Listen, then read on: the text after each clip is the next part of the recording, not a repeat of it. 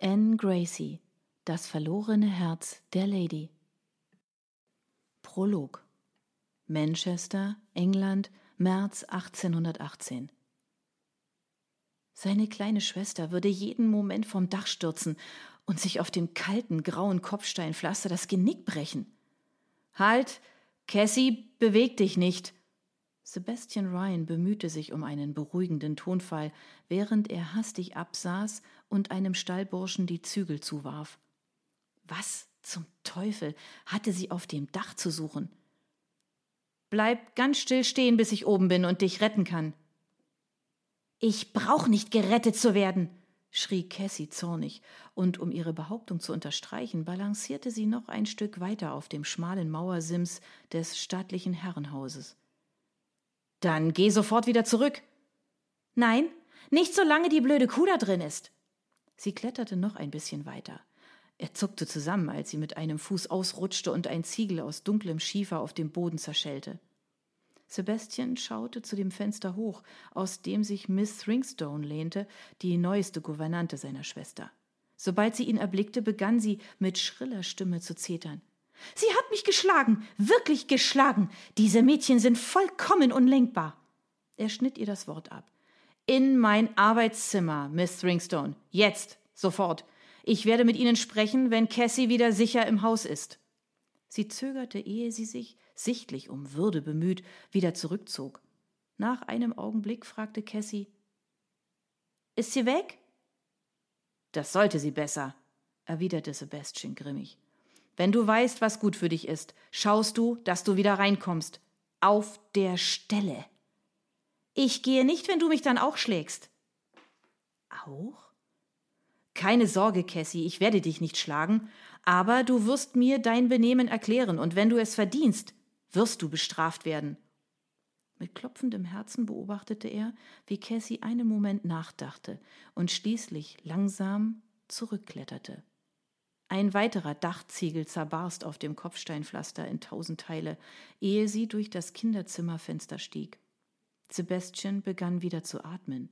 Als erstes würde er die Fenster in den Zimmern der Mädchen vernageln lassen. Und nun, mein Fräulein, erkläre mir, warum du dich in so große Gefahr begeben hast.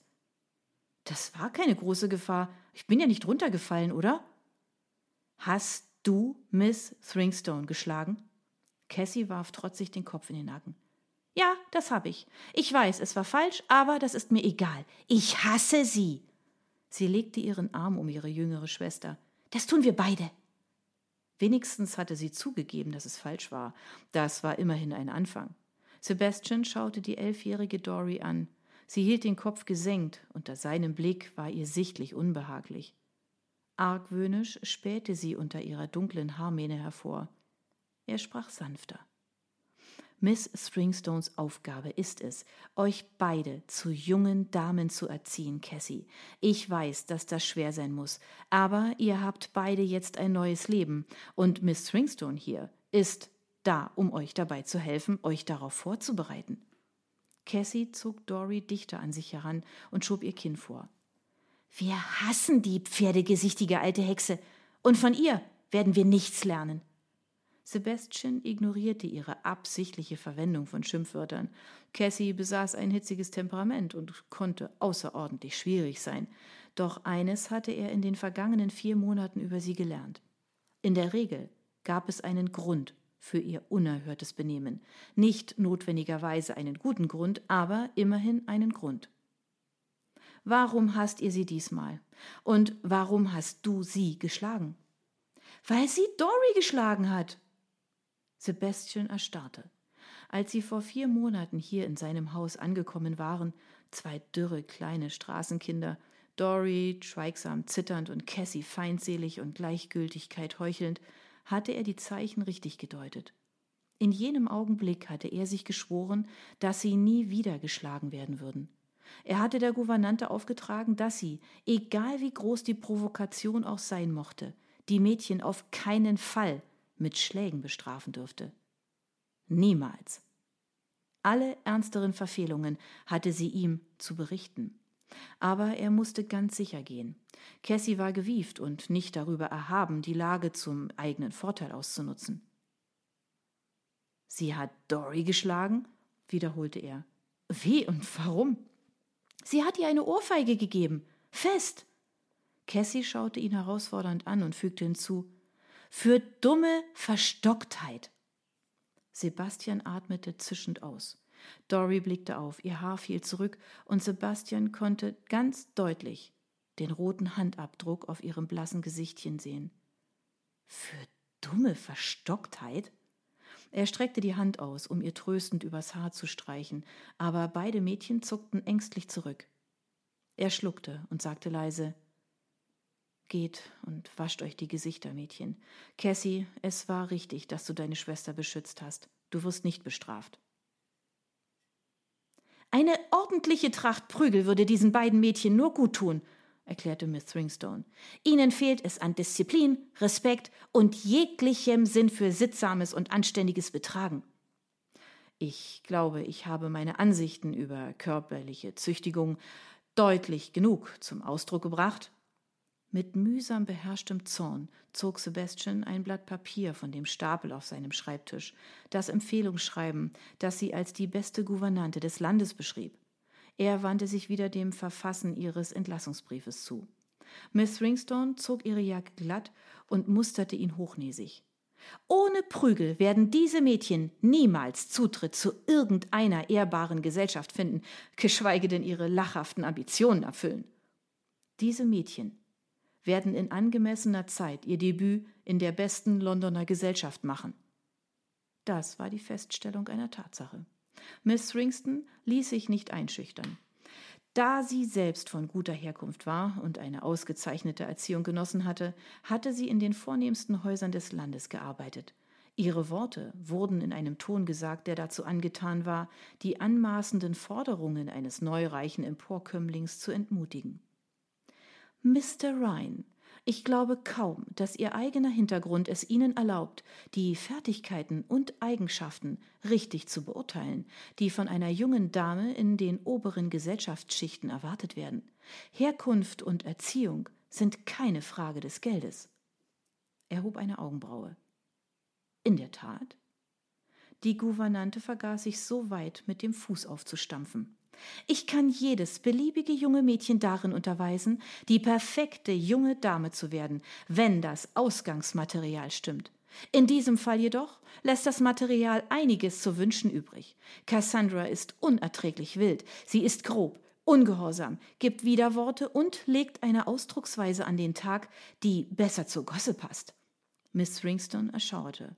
Wir haben bereits über den Gegenstand gesprochen, den sie am Körper trägt, daher werde ich ihn nicht noch einmal erwähnen. Nur ein Barbar würde so etwas bei sich haben. Er neigte den Kopf. Ich bin überzeugt, sie hat ihre Gründe.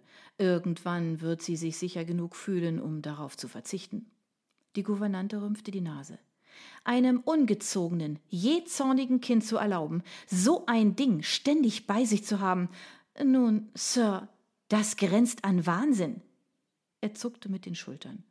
Vielleicht, doch als Sie sie eben angegriffen haben, hat sie nur ihre Fäuste benutzt.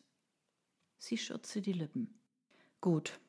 Nun, Sie sagten eben, beide Mädchen bräuchten eine Tracht Prügel.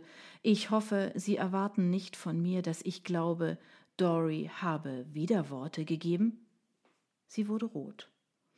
Dumme Verstocktheit, war ihr Vergehen, glaube ich. Seine Worte hingen in der Luft.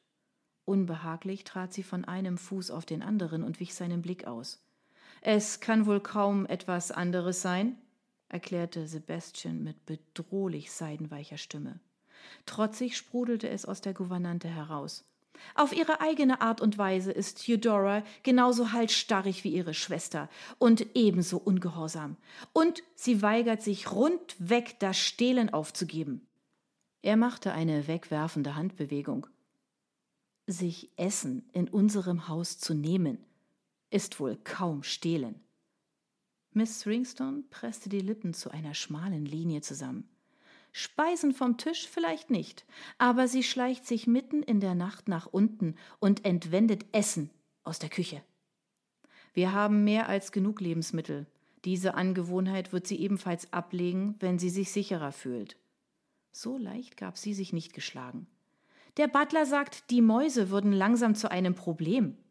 Ja, deswegen hat er auch schon mit mir gesprochen. Ich habe ihm geraten, eine Katze zu besorgen. Aber da er von Katzen niesen muss, er zuckte mit den Schultern. Miss Ringston vergaß sich erneut so weit mit dem Fuß aufzustampfen. Und werden sie auch die Schultern zucken, wenn Eudora dazu übergeht, wertvollere Gegenstände zu nehmen, weil sie gesehen hat, dass ihre Stehlerei ungestraft bleibt? Er schüttelte den Kopf. Das wird nicht geschehen. Die Gouvernante warf die Hände in die Luft. Das genau ist doch die Wurzel des Übels, Mr. Ryan. Sie sind der Grund dafür, dass diese Mädchen nie Aufnahme in der guten Gesellschaft finden werden. Ihnen sind ihr grässliches Benehmen und ihre kriminelle Neigung einfach gleichgültig. Seine Stimme wurde leiser, aber stählern. Oh, es ist mir mitnichten gleichgültig, Miss Ringston. Wenn es das wäre, würde ich vermutlich zulassen, dass Sie ihnen Zucht und Ordnung einprügeln. Er blickte sie aus kalten grauen Augen an und sagte Ihnen mag es unmöglich erscheinen, doch ich habe es mir angewöhnt, meine Ziele auch zu erreichen. Er ballte die Hand zur Faust.